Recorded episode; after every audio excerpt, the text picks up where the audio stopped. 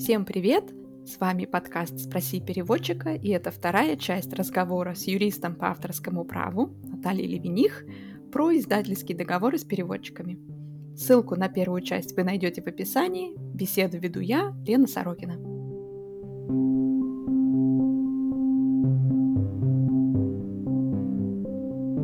Давайте перейдем к вот еще другим вопросам, которые прислали подписчики.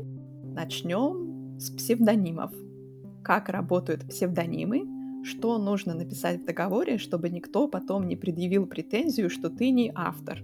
Ведь имя-то другое, и тебе не положено распоряжаться правами на книгу. Хороший вопрос. Что с псевдонимами? Ну, договор вообще-то заключается не с псевдонимом, да, договор всегда заключается с физическим лицом, то есть с автором. Поэтому вот если у нас Маша Иванова, да, вот, э, или э, Лена Сорокина, да, переводчик, который выступает под псевдонимом.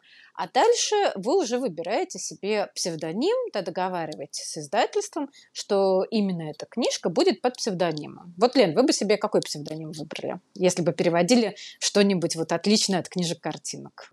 Боже мой, я не буду называть свой псевдоним, но я скажу, что у меня есть один перевод под псевдонимом, и это было мучительно придумать псевдоним, за который не было бы стыдно. Поэтому у меня хорошего варианта сейчас нет. Ну, допустим, вы взяли себе псевдоним Елена Прекрасная для простоты. Да, допустим. И переводите какой-нибудь албанский фольклор. Угу. И тогда в вашем договоре будет написано, что э, Елена Сорокина под псевдонимом Елена Прекрасная да, заключает договор и так далее. И в том разделе договора, в котором э, указано про имя автора, э, у вас будет указано в качестве имени автора указывается псевдоним Елена Прекрасная и условие о том, что издательство обязано соблюдать конфиденциальность вашего псевдонима. Вот вы сами можете раскрыть свой псевдоним, когда вы хотите. Вы можете прийти на публичное мероприятие, да, встать посреди Болонской книжной ярмарки и сказать, а вот Елена Прекрасная на самом деле я, и никто вам этого не запретит. А вот издательство такого сделать не может, потому что издательство обязано соблюдать конфиденциальность, это ваше неимущественное право выступать под псевдонимом. И если издательство этот псевдоним ну, раскроет, ну, это будет нарушение договора, и, конечно, это довольно большой удар по репутации издательства, поэтому, если это конфиденциально, то правильнее это обсуждать. Кстати, э, я бы порекомендовала, если вы заключаете договор и хотите использовать псевдоним, попросить у издательства посмотреть верстку, чтобы убедиться, что там стоит псевдоним а не ваше имя по э, договору. Иногда бывает путаница. Про верстку я вообще тоже очень рекомендовала просить у издателя смотреть и верстку, и редактуру. Это тоже, если я правильно помню, был один из вопросов подписчиков да, насчет редактуры. И многим действительно важно, как их будут редактировать, это тоже понятно. Издательство часто включает в договоры условия о том, что оно редактирует по своему усмотрению и ничего с переводчиком не согласует. И в этом э, есть своя логика, потому что не должно быть ситуации, что переводчик не согласует редактуру и блокирует выпуск всей книжки, за которую уже заплачены огромные авансы зарубежным издателям, например, да, и в которые уже вложено много труда, и, и даже аванс переводчику заплачен. Но практически ни одно издательство не отказывается прислать редактуру на посмотреть, да, и корректуру, и верстку, и более того, многие издательства даже отдельно пишут, что это обязанность переводчика эту редактуру смотреть. И от этой обязанности, конечно, отказываться не нужно, потому что всякое бывает. Как вы правильно сказали, бывает и псевдоним не так указали, и фамилии с опечаткой. Бывает даже э, очень ответственные переводчики, которые внимательно рассматривают иллюстрации и обращают внимание на то, что, ну что же вы делаете, там светловолосый мальчик, а он у вас тут на качельках темненький качается. И тогда издательство идет, и художник перерисовывает, потому что это косяк художника, и хорошо, что переводчик его выловил до отправки книги в типографию. И мы не получили плохие отзывы на Озоне. Это нормально, это хорошо, когда переводчик смотрит редактуру, корректуру, верстку и обращает внимание на какие-то э, недочеты, несостыковки и продукта, да, книги как продукта, и на возможные нарушения своих прав, потому что, конечно, всякое бывает. Дали договор, написали Елена Сорокина и забыли, что это Елена Прекрасная, да еще и специальным леттерингом, да. Ну, всякое бывает, человеческий фактор мы никогда не исключаем. Хотите быть Еленой Прекрасной, проверяйте, что вас все опознают как Елену Прекрасную. И нигде выходных данных с предыдущей книжки не скопипастили. Автор перевода Лена Сорокина, не дай бог. Да, да, это точно. Вот этот э, пример с иллюстрациями, да, это когда для переводной книги издательство заказало оригинальные иллюстрации свои. То есть вряд ли иллюстратор оригинального издания будет перерисовывать, если вдруг переводчик заметит какую-то несостыковку. Да, да, я имела в виду, конечно, ситуацию, когда делаются оригинальные иллюстрации или иллюстрации в самой книге, или какие-то изменения обложки, потому что даже если иллюстрации остаются неизменными, иногда в качестве адаптации книги к российским реалиям обложку или делают новую, чтобы она лучше продавала книгу на российском рынке, или каким-то образом адаптируют э, зарубежную обложку, иногда что-то убирая, иногда что-то добавляя. Так бывает. И внимательные переводчики как раз э, следят в том числе и за этим. И это тоже важно, и это очень приятно, когда есть еще какой-то такой вот дополнительный контроль, потому что, конечно, книжка – это большой, сложный коллективный продукт, особенно если эта книжка переводная. Отлично. Давайте перейдем к следующему вопросу. Если над книгой работает сразу несколько переводчиков, как заключается договор? И еще под вопрос – переводчики делят книгу на какие-то части, или они могут сами выбирать, как им работать, либо издательство делит на части. Как это происходит? Скажем так, э, наверное, более правильно адресовать этот вопрос э, все же сотрудникам издательства и редакторам, потому что он касается непосредственно организации работы переводчиков. И это тот вопрос, который обязательно нужно задать, если вы этого не понимаете вот на этапе подписания договора. И если мы говорим о юридическом аспекте, то в договоре, конечно, должно быть отражено, что эту книгу переводят там, два переводчика, да, два соавтора. А уже порядок работы тоже желательно прописать в договоре. Потому что соавторство бывает совместным, да, когда вот все вместе переводят один большой текст. Тут вопрос, конечно, как бы вам назначили соавтора, да, и зачем вам его назначили? Или вы пришли вдвоем сразу, может, вы вместе с кем-то работаете. Вот, бывают случаи раздельного соавторства. Часто это бывает э, с детским нонфикшеном, например, каким-то, да, или вот с такими тоже сложно устроенными книжками, где есть какой-то художественный текст и, например, исторические справки какие-то или предметные справки специальные. И тогда бывает, что на художественный текст берут э, художественного переводчика, а на текст информационный берут переводчика-предметника. Это тоже бывает. Может быть, переводится какой-то сборник и в этой ситуации просто между переводчиками раскидали рассказы, чтобы сборник побыстрее вышел, да, одного автора, или разных авторов, да, антология какая-нибудь. И это тоже возможная история, но это тогда вообще раздельное соавторство. И тогда, скорее всего, договор будет не на перевод, сборника, да, космические корабли бороздят просторы морей, а на перевод конкретного рассказика «Космический корабль Гоша», да, в который будет в составе сборника «Космические корабли бороздят там, просторы морей». И если у вас есть любые непонимания о том, как будет устроена работа, должны выдавать совместный результат или ваш личный результат. Сколько денег вы получите, да, вот эти вот 100 тысяч рублей, они вот за всю книжку, да, или вот за ваш кусочек. Или вообще предполагается, что вы привели соавтора, вы получите все деньги, а дальше сами разберетесь. Все это хорошо бы проговорить с выпускающим редактором. И в этой ситуации, скорее всего, вы, конечно, дойдете до юриста, потому что договоры с авторами, они все-таки, ну, крайне редко бывают типовыми. Это не очень типичная история. Скорее всего, надо будет индивидуально шаблон как-то допиливать конкретно под вашу ситуацию. Отлично, спасибо большое. Следующий вопрос. Соблюдается ли право, что любой человек может цитировать 10% текста без согласования с автором?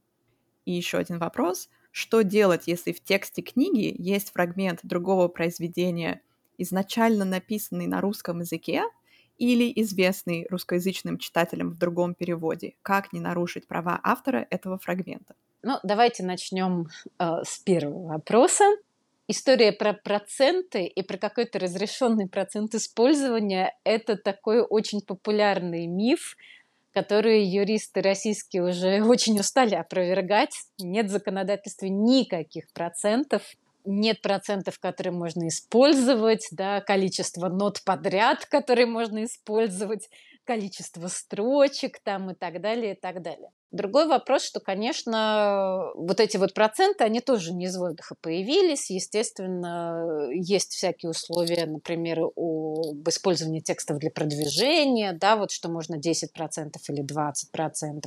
Есть какие-то нотки, по которым YouTube начинает распознавать, что это какое-то музыкальное произведение блокирует. То есть это на практике тем или иным образом применяется, но в законодательстве этого нет. Поэтому про проценты свободного использования использования забываем прямо сразу. В российском законодательстве есть понятие свободного использования произведения. То есть в некоторых случаях произведения или их фрагменты можно использовать без согласия автора и без выплаты авторского вознаграждения. И одним из таких способов является цитирование э, с указанием имени автора и источника заимствования. Поэтому если в произведении есть цитата, ну, например, герои говорят языком Шекспира, да, ну, можно, конечно, самому перевести Шекспира. Переводчик Шекспира звучит красиво. Да? Я переводил Шекспира.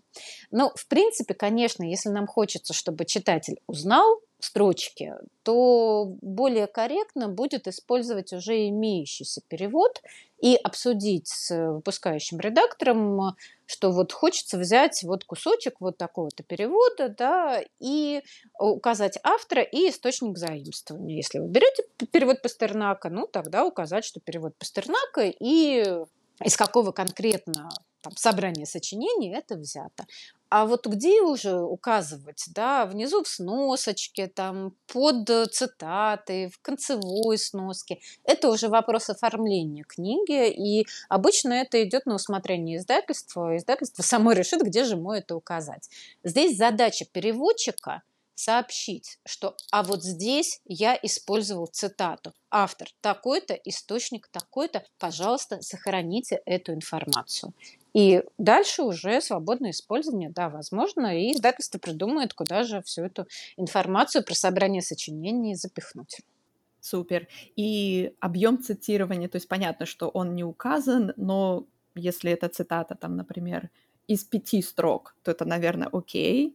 А если мы пытаемся цитировать три страницы текста, то это другая история. Законодательство говорит э, нам об объеме оправданной поставленной целью. Mm. Что это за объем? Это понятно. Как бы вопрос. Понятно, что ничего не понятно. Да, здесь вот как раз непонятно, но я думаю, с художественным переводом здесь проще. Все-таки в случае свободного использования их ограничения, они направлены на то, чтобы никакое произведение не использовалось под видом «а мы это просто цитируем». Да?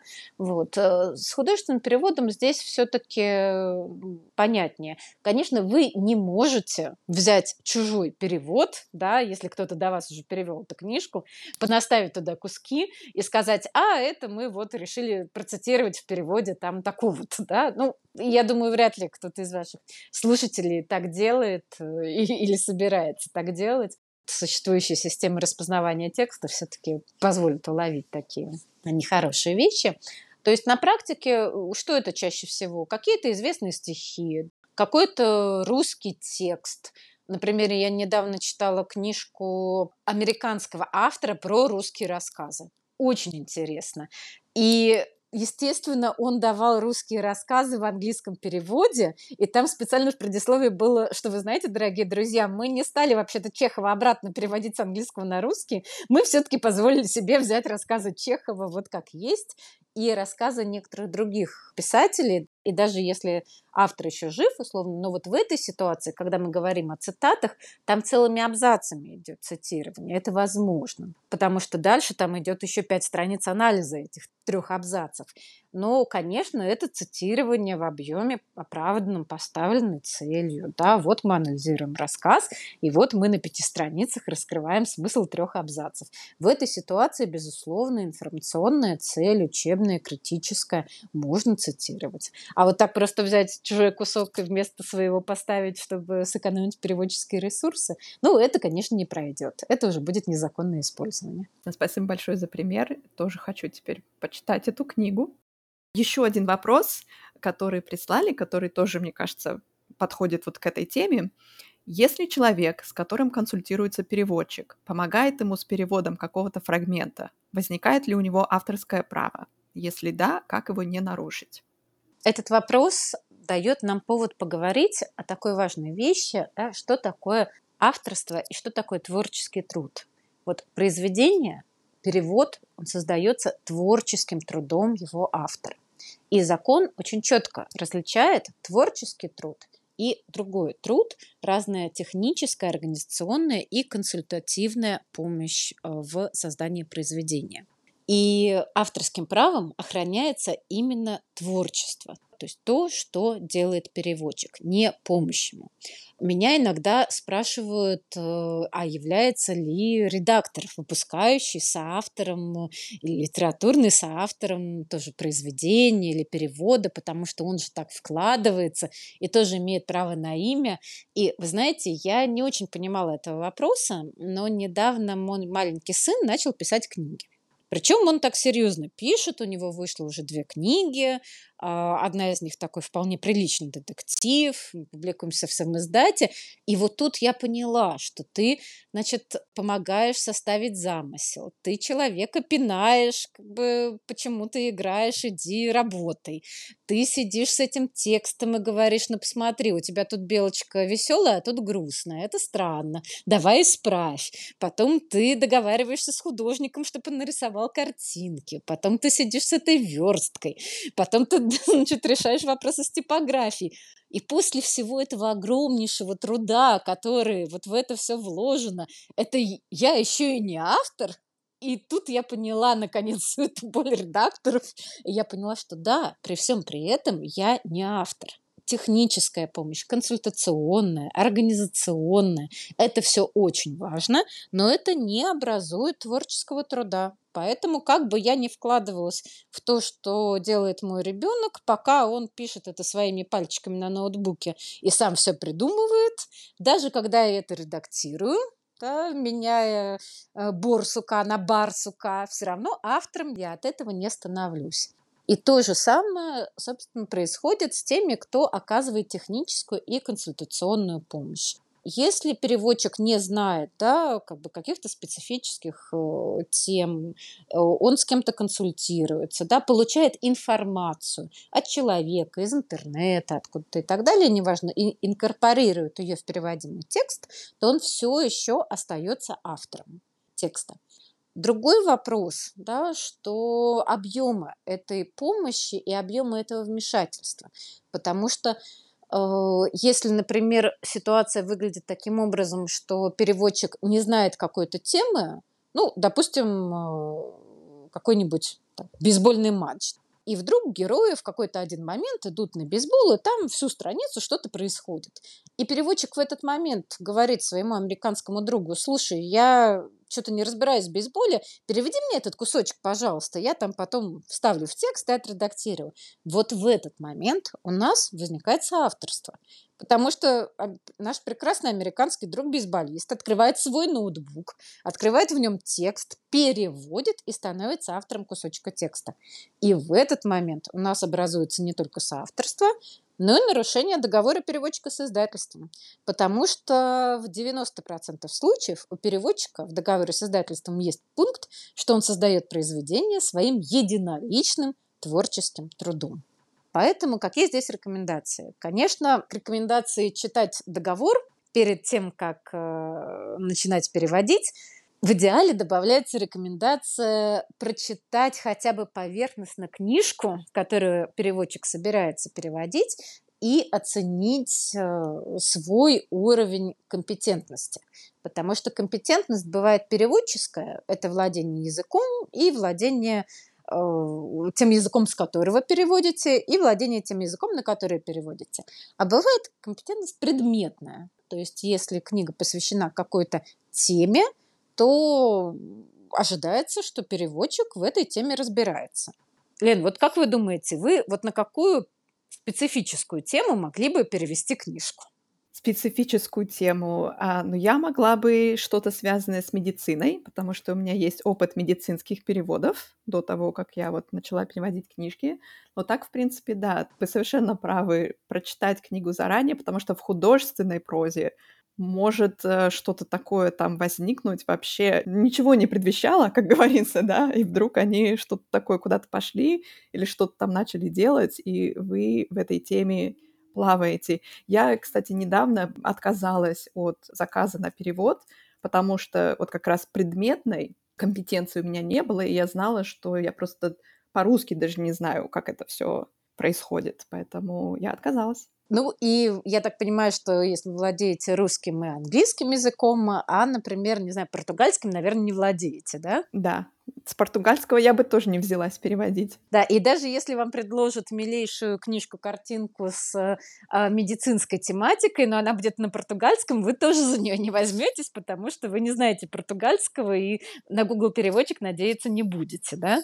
Вот, поэтому здесь у вас, например, будет предметная компетентность, но не будет переводческой. Ну, вот со мной то же самое. То есть я, например, владею английским языком, да, и какую-нибудь несложную юридическую книжку, типа авторское право для чайников, например, международное, я вполне могу перевести с английского языка на русский. Хотя это вроде как сложно. А вот если мы, например, будем говорить о кулинарной книге или о какой-то детской книге, в которой есть рецепты, предполагается, что читатели будут по ним готовить, то здесь я, несмотря на свой довольно хороший бытовой опыт, вряд ли смогу перевести это нормально, потому что одних названий муки в английском языке несколько видов, а если мы говорим о, например, выпечке да, или кондитерских изделий, то, простите, но переводить консистенции сиропа, ну, я не разбираюсь в этом даже на бытовом уровне, так, чтобы можно было это правильно перевести, а пока вришка не получится, ребенок расстроится. Поэтому, э, если вы мне предложите перевести книжку с английского языка, да, детскую книжку, но с э, рецептами выпечки, я в данном случае откажусь, потому что моих знаний, да, моей переводческой компетентности будет достаточно английского и русского, моей, может быть, э, компетентности предметной в плане детей, их речи, там, какие правильные слова простые использовать тоже будет достаточно, как у многодетной матери. Но вот э, предметной компетентности на виды муки, простите, ее не хватит. И здесь мы возвращаемся к вопросу и о соавторстве, и о том, э, как бы, что должен делать переводчик, и о том, что мы обсуждаем на старте. Понятно, что если мы говорим о художественном переводе, а не о нонфикшн, да, или там self-help и так далее, то, конечно, мы реже с этим сталкиваемся, но тем не менее. Если переводчик видит книжку, он должен оценить свою компетентность, свою готовность этой книгой заниматься. Понятно, что если он не знает языка, то вряд ли он возьмется. Но хорошо бы понимать, что в этой книжке есть. Потому что если это книжка про ребенка, который занимается фигурным катанием, и там очень-очень много про это, то нужно или как бы понять, что это, в общем-то, на бытовом уровне вы справляетесь, или понять, что там такие термины, и это прям вот для фанатов, и вы просто не потянете, потому что ваши трудозатраты будут да, несопоставимы, пока вы все это выясните. Или обсудить уже этот вопрос с выпускающим редактором, да, например, о том, что вы книжку готовы, но там так много специфики, что, может быть, имеет смысл привлечь консультанта. И в этой ситуации вообще-то это уже задача издательства, да, может быть, оно само решит этого консультанта найти, заплатить ему какие-то деньги, да, или там отдать книжки, или за имя на обложке, да, но для того, чтобы книжка была переведена хорошо. Схожая ситуация бывает со стихами. Вот я помню, Лена, у вас были в подкасте переводчики, которые как раз упоминали, что стихи переводить сложно. Тоже довольно распространенная ситуация, когда э, стихи переводит другой переводчик. И здесь тоже нет ничего страшного. Вполне можно сказать издательству, если вы не умеете писать стихи, так и сказать, что, вы знаете, вот здесь стихи, у меня с ними плохо, да, или вот я переведу, но надо будет много редактуры, и вы будьте готовы.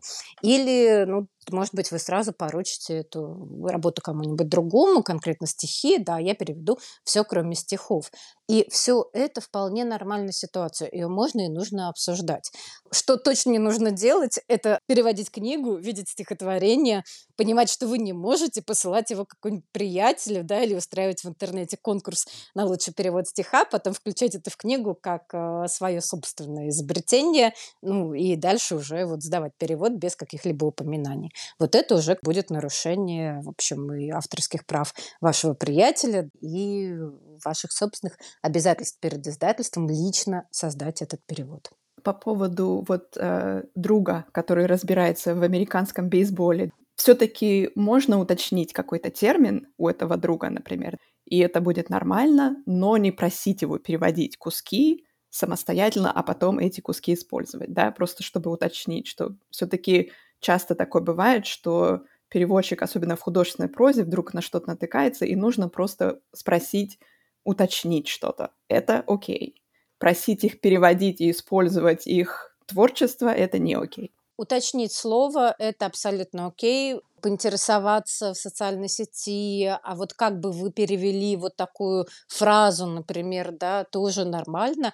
Нехорошо и неправильно, когда ваш друг говорит, ой, да тут целый кусок про бейсбол, ну ты мне дай, я тебе пришлю потом, да, и вот э, он прям сидит и переводит, там три страницы, весь бейсбольный матч, допустим, и вот он все переводит, вам присылает, вы редактируете и дальше вы даете за свое. Ну, вот это уже неправильно. Здесь нужно четко различать консультативную помощь при переводе, а, которые не образуют соавторство, и ту помощь, когда уже ну, за вас делают работу. Да? Ну, самый простой критерий – это текст. Кто физически набирает буковки? Да? Вот физически набирает буковки. Пусть он даже рядом с вами сидит, да? ну не диктует, но говорит вам какой-то подстрочник, а вы его уже литературно обрабатываете, но писать вы всегда должны сами и всегда должны правдиво отвечать на вопрос, а вот это написал физически кто? Я.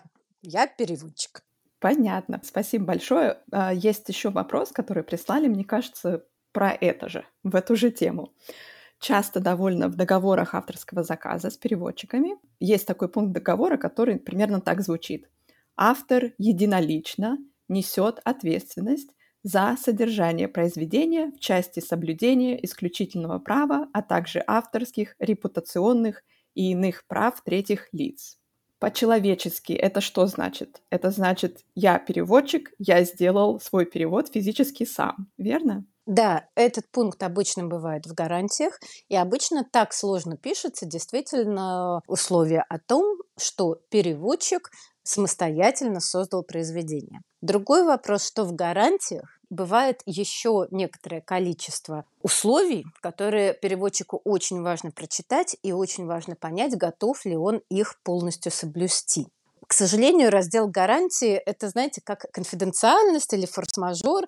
То есть все уже прочитали, на что они передают права, какой объем прав. Мы преодолели раздел вознаграждения, и уже даже юрист к этому моменту устает читать договор, не говоря уже бы о не юристе, который добрался наконец, вот у него ощущение, что он выбрался уже из этого дремучего леса, узнал самое главное, и тут нас поджидают гарантии. И все проматывают, ну, понятно, все конфиденциально, гарантии, значит, как бы все, что-то я там гарантирую, ну, я же порядочный человек. Но при этом в гарантиях могут скрываться всякие разные интересные вещи, которые переводчик как э, абсолютно спокойно может выполнить так и не может выполнить. Вот, Лен, какие, на ваш взгляд, странные гарантии встречались вам в договорах ваших переводческих или ваших друзей? Ну, у меня всегда вызывает вопрос такой пункт, когда переводчик, вот особенно единолично, несет ответственность за содержание произведения оригинала. И такое ощущение, что переводчик, так как он не создал это произведение сам, да, как бы он не может единолично нести ответственность. Ее либо нужно с кем-то разделить, либо как-то по-другому модифицировать этот пункт. Что вы думаете по этому поводу? По этому поводу, ну, Телен, я думаю, вот честно говоря, что, скорее всего, эта гарантия просто перенесена методом копипаста из авторского договора. В большинстве случаев это так и есть. Потому что когда я обращаю иногда внимание юристов на эту гарантию и прошу как-то с ней поработать, э, своих коллег, они тут же говорят, ой, да-да-да, здесь же, конечно, переводчик это совсем не относится, как бы и не надо, и не важно. Вот. То есть вы имеете в виду авторского договора с писателем, то есть создателем произведения на русском? Да, создателем оригинального произведения или иллюстрации и так далее. Потому что, естественно, автор, который создает произведение на русском языке, живя в России, э, принося его в российское издательство, да, должен знать законы Российской Федерации и должен, собственно, отвечать за содержание произведения, чтобы там не было ничего незаконного. У переводчика обязанности все-таки другие. Задача переводчика – это передать э, смысл текста, написанного другим человеком. Переводчик не отвечает за содержание, и более того, такая гарантия, она будет противоречить э, самой сути оказания услуг да, или самой сути договора авторского заказа. Если в договоре с переводчиком есть какое-то техзадание, то обычно там всегда пишется Текст должен быть переведен без дополнений, сокращений, искажений, сохранением стиля и так далее, и так далее. Переводчик не может и не должен менять содержание текста да, с мотивацией нет. Ну, я же тут написано, что я отвечаю за текст, а тут вот безобразие такое, я бы так не написал, да, тогда он просто автоматически у нас переходит э, в разряд ненадлежащих исполнителей, которые занимаются какой-то отсебятиной вместо того, чтобы переводить э, книжку, которую мы купили вот, в издательстве. Поэтому, конечно, если видите такую гарантию, нужно, как можно и нужно на эту тему разговаривать с издателем и говорить, что все-таки это выступает в противоречие как бы самой сути ваших услуг. Но мне еще кажется, что переводчик, ну вот, например, он прочитал книгу, да, прежде чем взяться, такой идеальный вариант. Либо, если он, у него не было времени прочитать книгу полностью, если вдруг он натыкается на какие-то места, в тексте оригинала, который переводчик понимает, что это может противоречить действующему законодательству Российской Федерации на данный момент, то, наверное, нужно редактору сказать об этом, прежде чем молча переводить и задать вопрос, а что мы будем делать с этим куском. Это правильный ход мысли или нет? Это очень правильный ход мысли, безусловно, потому что мы предполагаем, что переводчик все-таки, если переводит книгу на русский язык, то немного в курсе того, что книга будет издаваться в России, и, в общем-то, знание человеком э, законов России, оно презюмируется. Поэтому, конечно, было бы правильно, если э, переводчик видит какие-то откровенно запрещенные вещи, да, типа описание способов совершения самоубийства или приготовления наркотиков, да, или создания взрывчатых веществ. Вот э, такие вещи можно и нужно отмечать, как бы с тем, что, знаете, вот с этим могут быть э, вопросы. Отдельная история про детскую литературу. И вот э, я сейчас и встречаю в других договорах, и в договоры, которые делаю я, я зачастую включаю в том числе условия о маркировке произведения возрастной. Потому что э, в России, как вы знаете, действует законодательство с 2011 года о защите детей от информации, которая может причинить э, вред их здоровью. И этот закон, он регулярно пересматривается в целях все больше и больше защиты значит, наших детей. И, конечно, этот закон, он э, не ровно такой же, как во Франции, не ровно такой же, как в Англии и так далее. Более того, даже сами возрастные категории различаются. Ну, например, есть довольно популярная категория, если я правильно помню, во Франции 13+, но в России такой категории нет. У нас есть 0, 6, 12, 16 18. Вот, и мы не можем выпустить книжку с маркировкой 13 плюс здесь, в России. Поэтому, если книжка детская, то, во-первых, нужно четко понимать, переводите вы детскую книжку или не детскую. Потому что есть очень четкие вещи, которые э, жестко 18+. Ну, например, секс, да, например, изнасилование, э, например, любые упоминания ЛГБТ, просто любые. Да. Теперь у нас запрещена для детей не только пропаганда, но и любая демонстрация.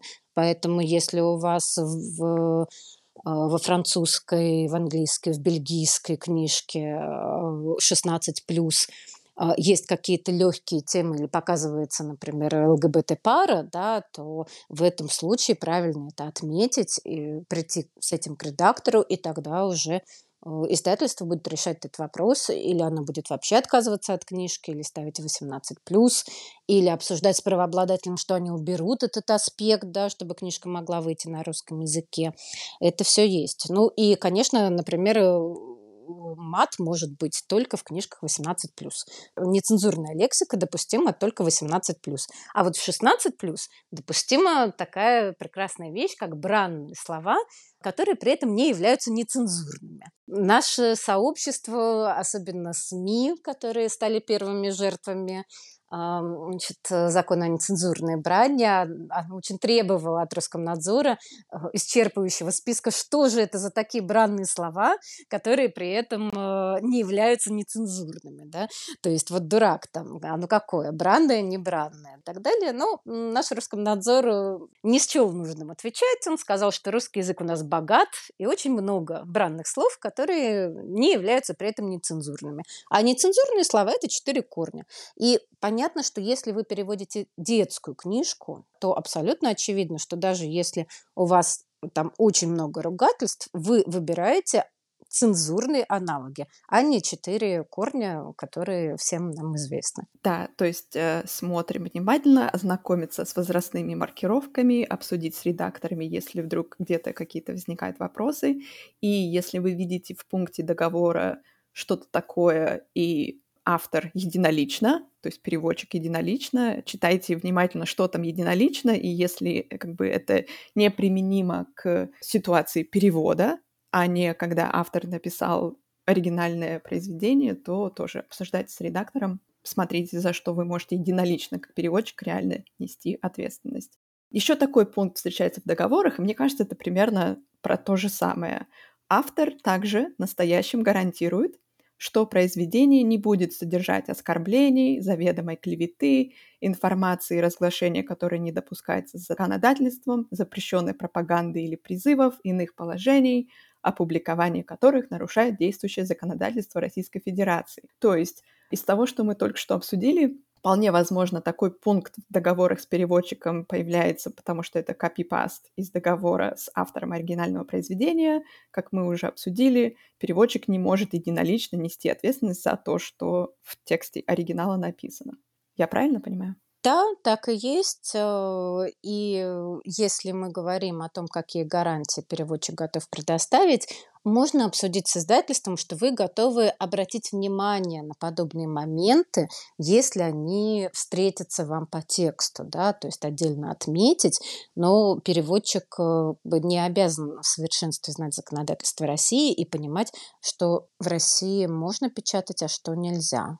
Что касается маркировок, ну, предполагается, что российский гражданин знает закон России.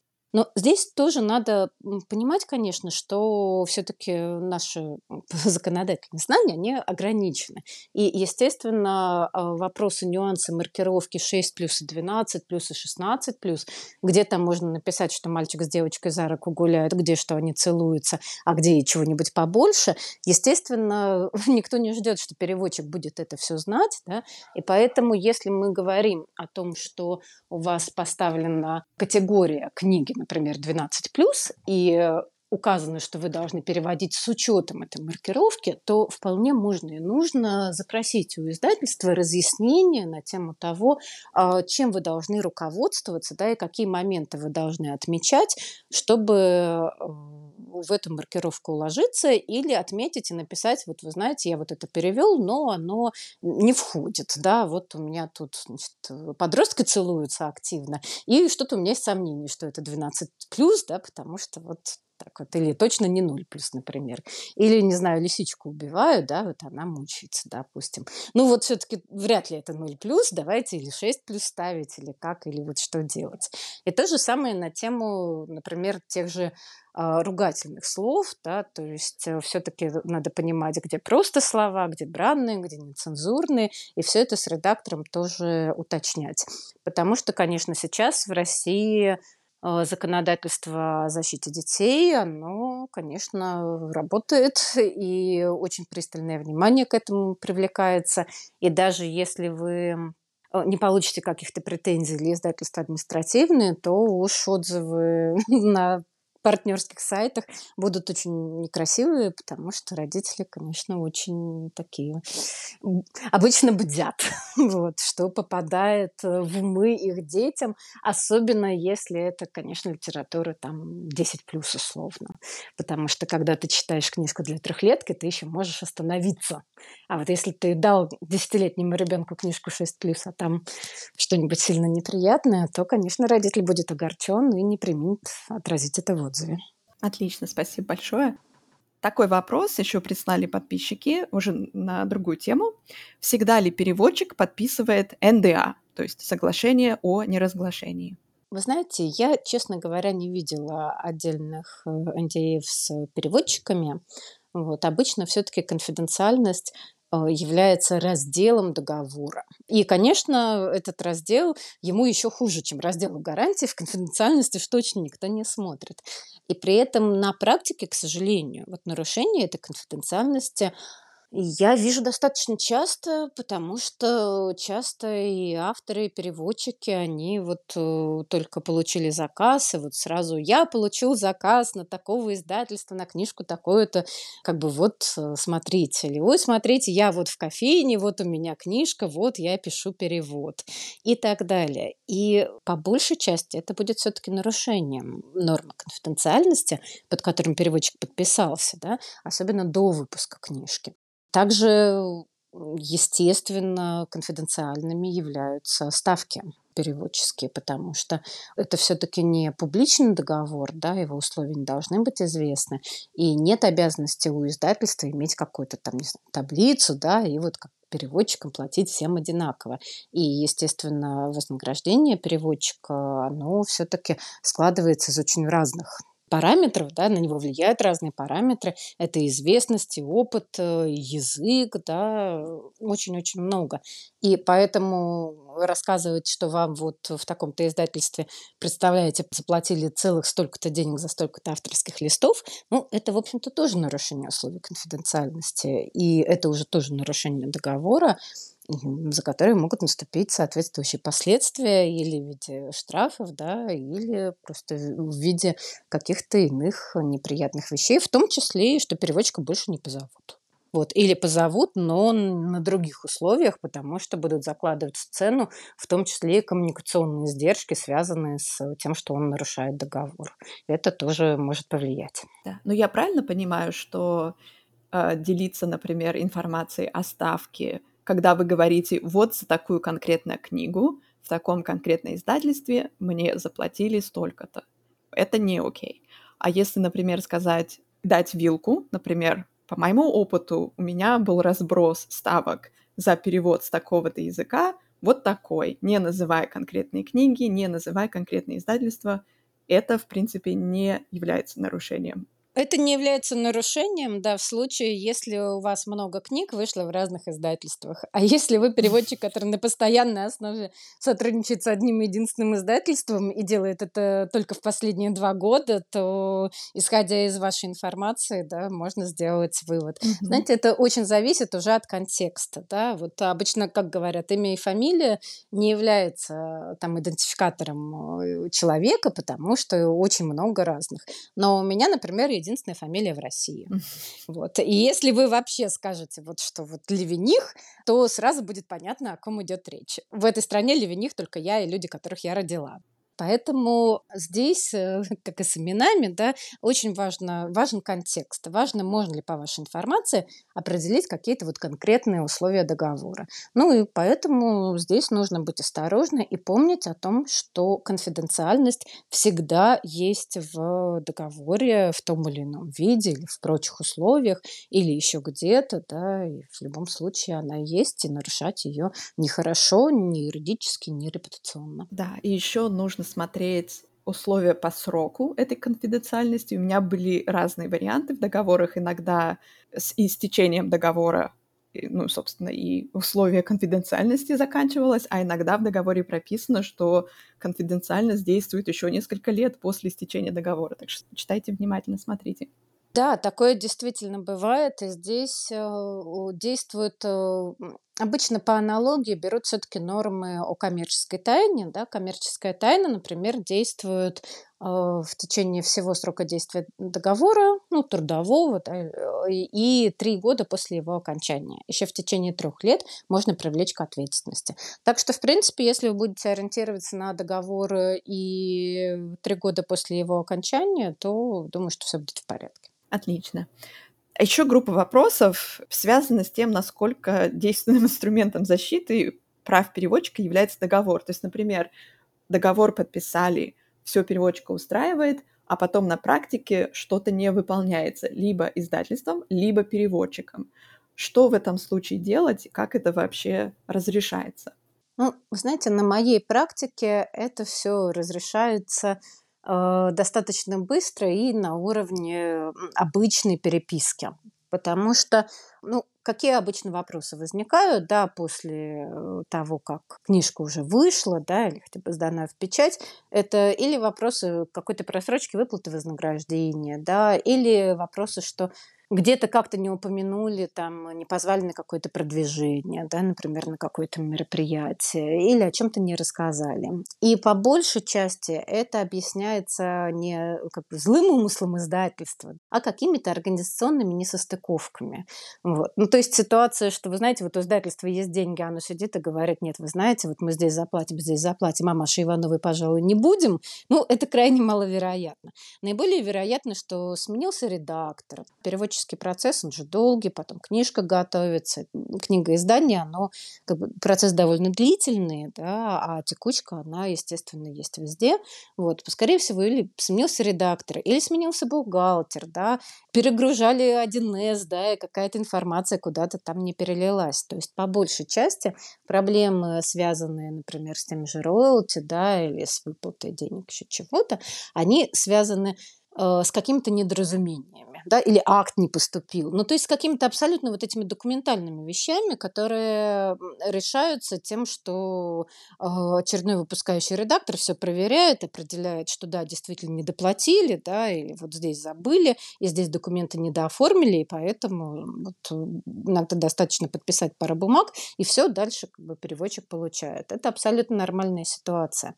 Поэтому Э, то, что, наверное, ну, не стоит делать, это вот ждать, терпеть, обижаться, писать где-нибудь в социальных сетях э, рассказы про то, как издательство забирает там переводчика деньги. Это все, во-первых, не действенно, потому что издательство не проводит мониторинг соцсетей на предмет того, не заплатило ли оно кому-нибудь. А во-вторых, ну, как бы репутационно выглядит не очень красиво, потому что, ну, первый мой вопрос, да, всегда, а что ж вы сразу-то не пришли? Когда вам? Он говорит, ну вот, я там сидел, ждал. Ну, а зачем сидели, ждали? И главное, чем дольше переводчик ждет, тем э, как бы сложнее потом разбираться, потому что и у документов есть какой-то срок давности, и люди, скорее всего, уволились и так далее. А, то, что я сейчас говорю, да, ну, даже не вполне является какими-то юридическими средствами решения вопроса, но та мысль, которую я хотела донести, что если какие-то вопросы, какие-то сложности, где-то что-то вы считаете, что вам не додали или для вас не сделали, и так далее, напишите об этом издательству, спросите. Спросите редактора, спросите те контакты, которые у вас есть, пишите там на инфо, не знаю, еще куда-нибудь. Но э, мысль в том, что по большей части вот такие вопросы, претензии переводчиков, они разрешаются буквально на уровне нескольких электронных писем того, что э, я вместе с ведущим редактором посмотрю договоры, и мы поймем, что должны и что не должны. Вот. Ну и, конечно, никогда нельзя исключать ситуации, что переводчик может просто ошибаться, считая, что издательство что-то обязано, а оно совсем этого делать не обязано. Ну, самый, наверное, такой вот первый приходящий на ум пример – это авторские экземпляры. Вот, Лен, вам давали авторские экземпляры, когда вы переводили книжки? Да, у меня всегда были предусмотрены, но не всегда они до меня доходили. А вашим э, друзьям, авторам, переводчикам, художникам не знаете? Это я не знаю. Это я не спрашивала. Для меня это наименее важный вообще пункт, эти авторские экземпляры, поэтому я не интересовалась, если честно. Угу. А вот есть люди, которым это важно, да, и э, они считают, что есть какие-то там нормы в законодательстве, да, там авторам 10, переводчикам 2, но на самом деле, как ни забавно, в законодательстве вообще ничего нет про авторские экземпляры. И уж тем более про их доставку, которая часто, кстати, является сейчас камнем преткновения, да, потому что книжки-то выделить несложно, сложно до переводчика их донести. Поэтому переводчик может быть абсолютно уверен, что ему должны кучу авторских, а по факту он ничего не получит, и в договоре нету, да, и, и издательство ничего не обязано. И нет такой нормы закона, что издательство должно переводчику на дом три экземпляра, значит, доставить, а потом еще по два экземпляра с каждого тиража. Хотя такое мнение бытует, да, и вполне возможно, что переводчик напишет в издательство, а где мои авторские экземпляры, а издательство скажет, что сходит к юристу, и мы посмотрим и скажем, ну, знаете, по закону не положено, по договору не предусмотрено. Ну, мы можем это обсудить, конечно, но кричать-то зачем, да? Вот. И такие ситуации тоже бывают, да, конечно. Понятно, спасибо за пример. Поедем дальше просто проговорить тоже буквально два слова. Если вдруг с издательством не получается договориться, все равно большинство вот таких вот споров, каких-то разногласий э, решаются на уровне досудебного соглашения. И, насколько я понимаю, так как книжная сфера не очень денежная, то до судов какие-то переводческие дела практически никогда не доходят. У вас есть какая-то информация вообще по судебной практике? У меня, ну, скажем так, нет действительно информации о судебной практике с переводчиками.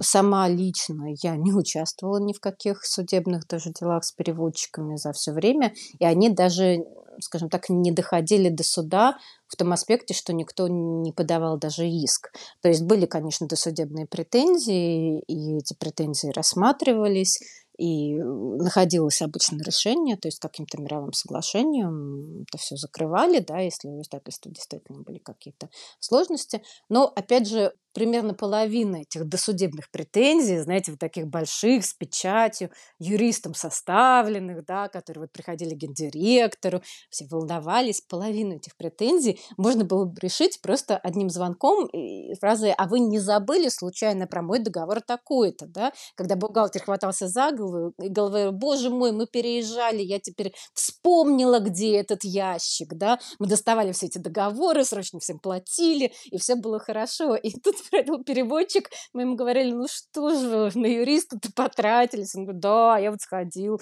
юристу заплатил, чтобы он мне досудебную претензию написал. Вот, ну, поэтому я все-таки всегда призываю к сотрудничеству и к тому, что очень многие действия или бездействия, которые кажутся переводчику нарушением его прав, причем умышленным и так далее, по факту является следствием или того, что переводчик что-то не так понял, или того, что ну, просто какая-то несостыковка произошла в процессах организационных издательства.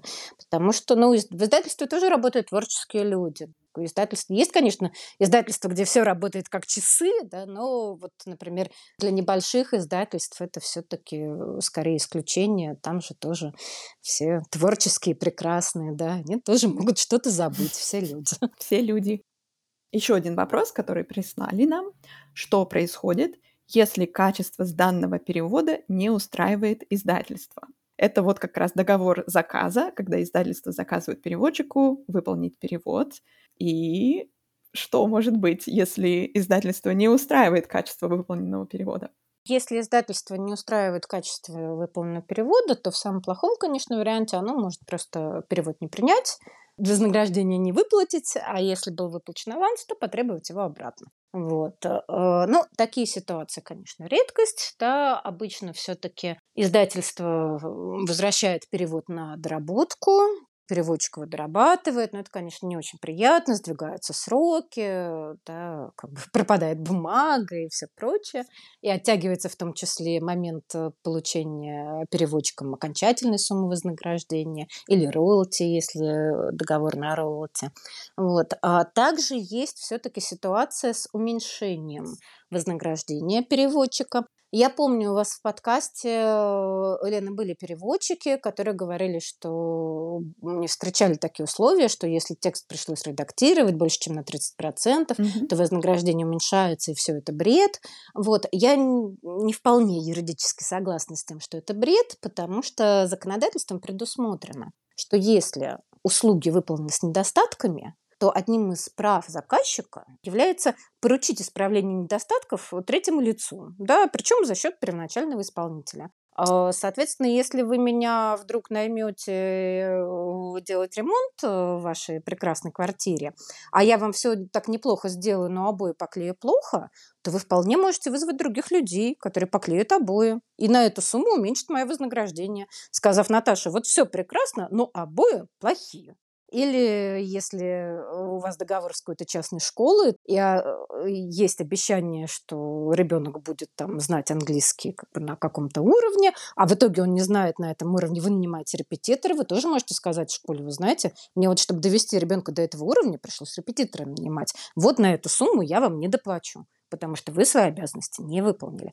Это абсолютно нормальная практика. Заплатить меньше, если качество плохое и пригласить кого-то, кто сделает качество хорошим, кто доработает это вместо э, исполнителя. Другой вопрос, как определяется, да, хороший, плохой, там, и так далее, какие критерии. В этом можно очень долго копаться, и мы туда с вами точно не пойдем, но то, что нужно понимать, что возможен и вариант, что просто от перевода откажутся, и вариант, что переводчику придется дорабатывать перевод самому, и вариант, что, например, отдадут часть другому переводчику, другой переводчик будет дорабатывать, и вознаграждение первоначального переводчика, конечно, уменьшится уменьшится, потому что у издательства есть бюджет на перевод, и оно рассчитывало, что все будет хорошо. Ему придется этот бюджет делить на двух переводчиков, на одного изначального и на одного дорабатывающего результат. Ну, опять же, то есть еще один аргумент в пользу того, что книгу перед началом перевода все-таки нужно прочитать, чтобы переводчик понимал, на что он подписывается, и понимал, какого уровня качества он может для такого текста выполнить. Да, и с этой точки зрения как раз очень важной историей являться тестовые задания, которые могут вполне не оплачиваться издательством, но чем хорошо тестовые задания, тем, что обе стороны знакомятся с тем, как э, делается перевод, да, со способностями переводчика. И поэтому это может защитить и ту, и другую сторону. Да. С одной стороны, и издательство может видеть, как переводчик э, переводит, и переводчик может сказать, ну вы же видели, как я перевожу, я же вам перевел тестовое, ну я вот, да, это мой уровень, я вот выше не могу, но вы же знали, на что вы подписываетесь, да, mm-hmm. поэтому с этой точки зрения, чем больше вот этого промежуточного контроля, да, и чем раньше стороны поймут, что где-то они друг другу не подходят, тем проще и безболезненнее будет решаться вопрос дальше. И, собственно, ваши другие гости тоже эту мысль подтверждали, что самое плохое, что можно сделать, это ничего не сделать, затаиться, ждать дедлайна, а потом в конце сказать, у меня ничего не получилось. А потом говорить, ну как же так, ну почему же вы мне меньше больше заплатите, еще кого-то позовете, да? Ну, вот так не надо. Есть сложности, лучше отказаться или позвать помощь на самом раннем этапе и не доводить все до ситуации, когда уже все размахивают договорами, расстроенные, со сорванным издательским планом, бегут к юристам со всех сторон. Это точно.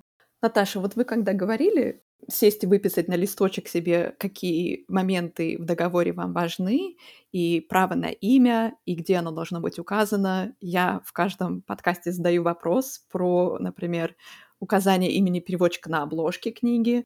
Что по этому поводу вообще говорит закон? А, закон нам говорит, что у переводчика, как и у любого автора, есть право на имя. Есть право признаваться автором произведения, да, право авторства, и право на указание его имени или псевдонима, да, или что он там выберет. Но закон не определяет, где и каким образом это имя должно быть указано. Ну, вот, Лена, вы переводили книжки, картинки. Ваше имя указывалось где?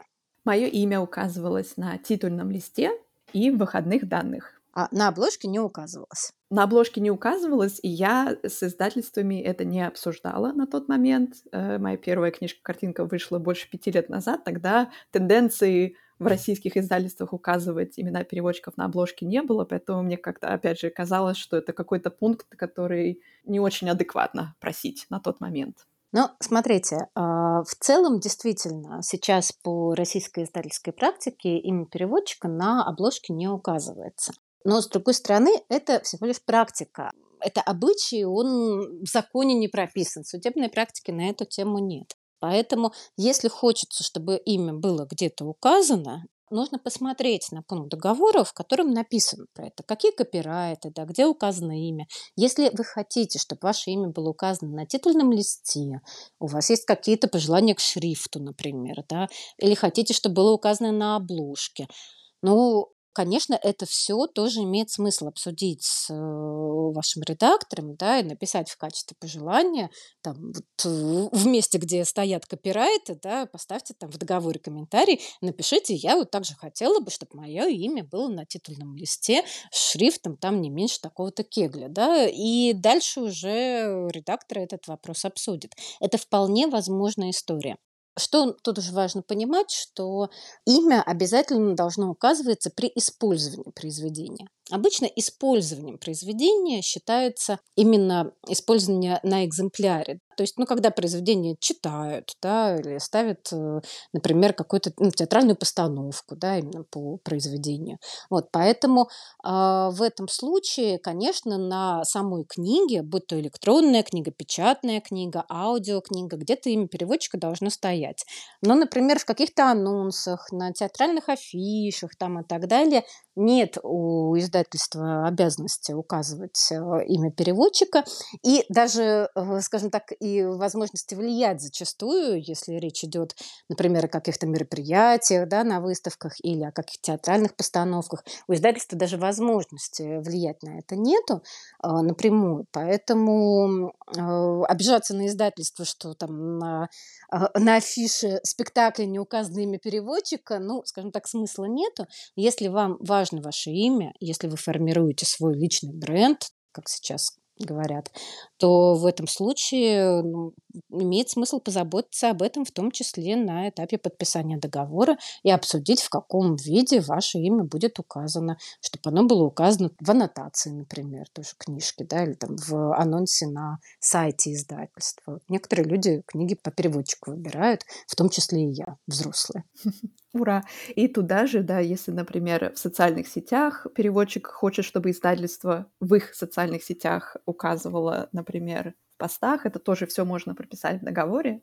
И важно понимать, что того, что не прописано в договоре, как бы никто не обязан исполнять, да, то есть если вы это не обговорили и как-то не закрепили в письменном виде, то этого не будет происходить правильно? Абсолютно верно. И вы знаете, мой первый, скажем так, конфликт по поводу имен переводчиков был э, довольно много уже лет назад с Александром Яковлевичем Левергантом, который э, написал прям большую нам досудебную претензию издательству, которое я поддерживала тогда.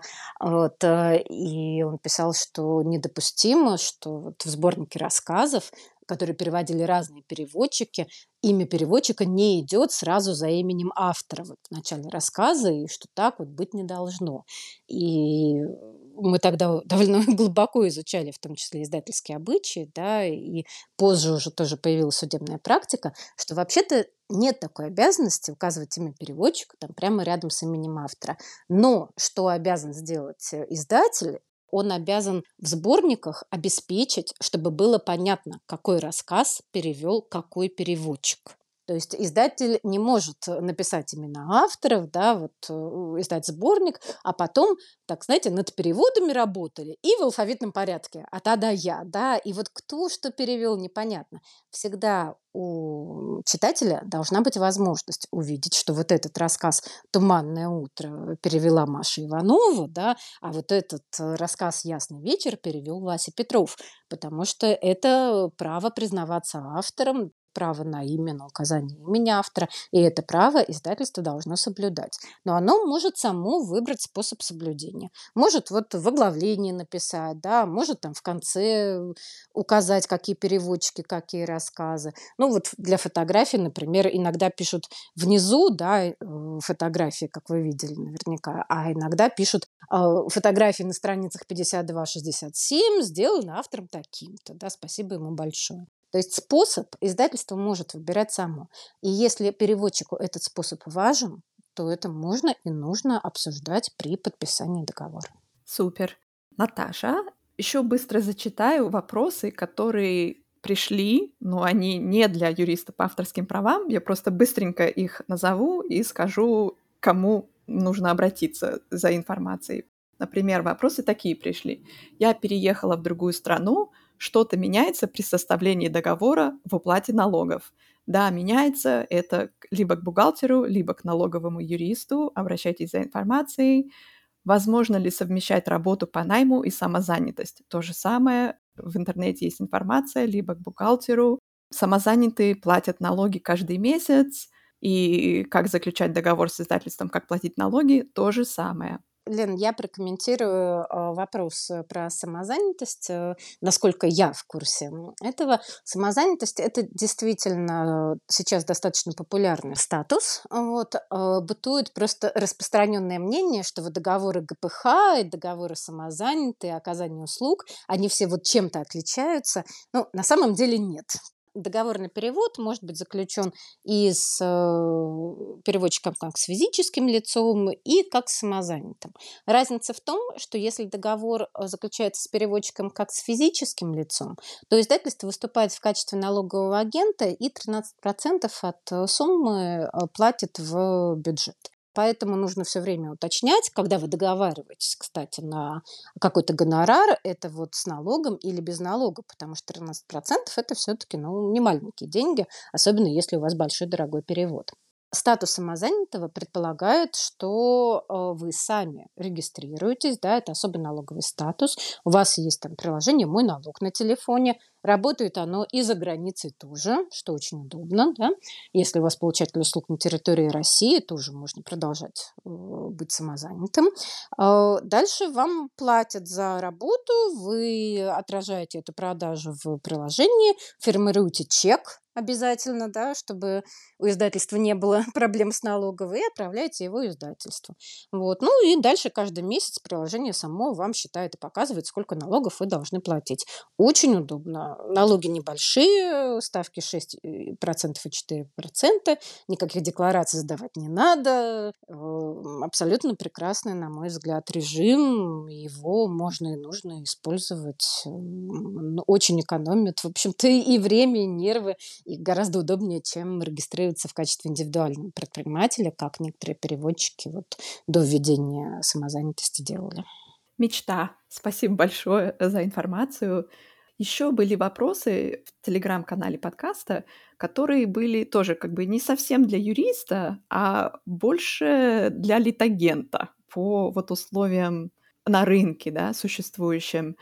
Можете ли вы нам рассказать, с какими вопросами переводчики или авторы могут обратиться к вам, как юристу по авторским правам?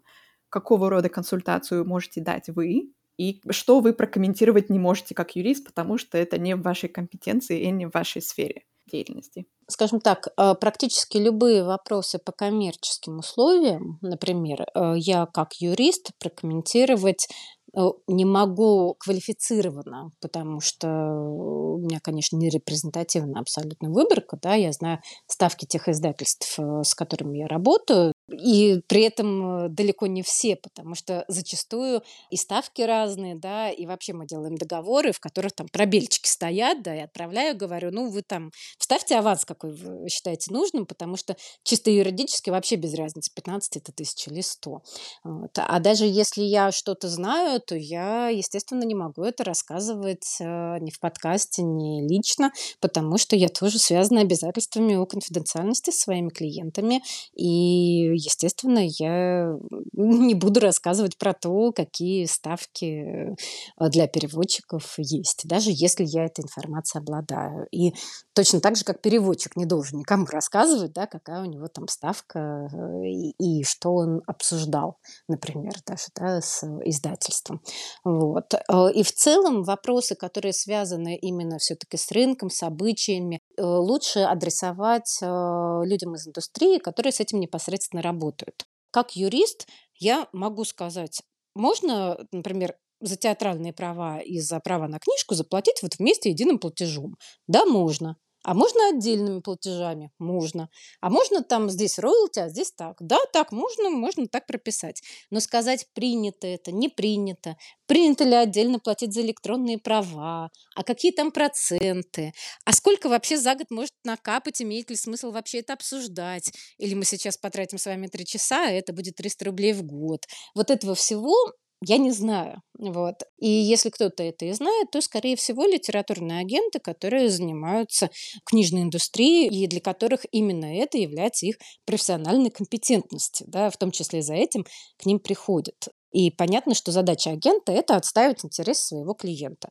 Если у агента в интересах переводчик, то, наверное, агент должен приходить в издательство и говорить, мы хотим вот такую ставку, потому что в среднем по рынку она вот такая, а мы вам еще тут и с продвижением поможем, и еще вот э, у моего переводчика, там, не знаю, 5000 подписчиков в соцсетях, и мы будем участвовать вот в продвижении, и это важно, да, и это качественная аудитория.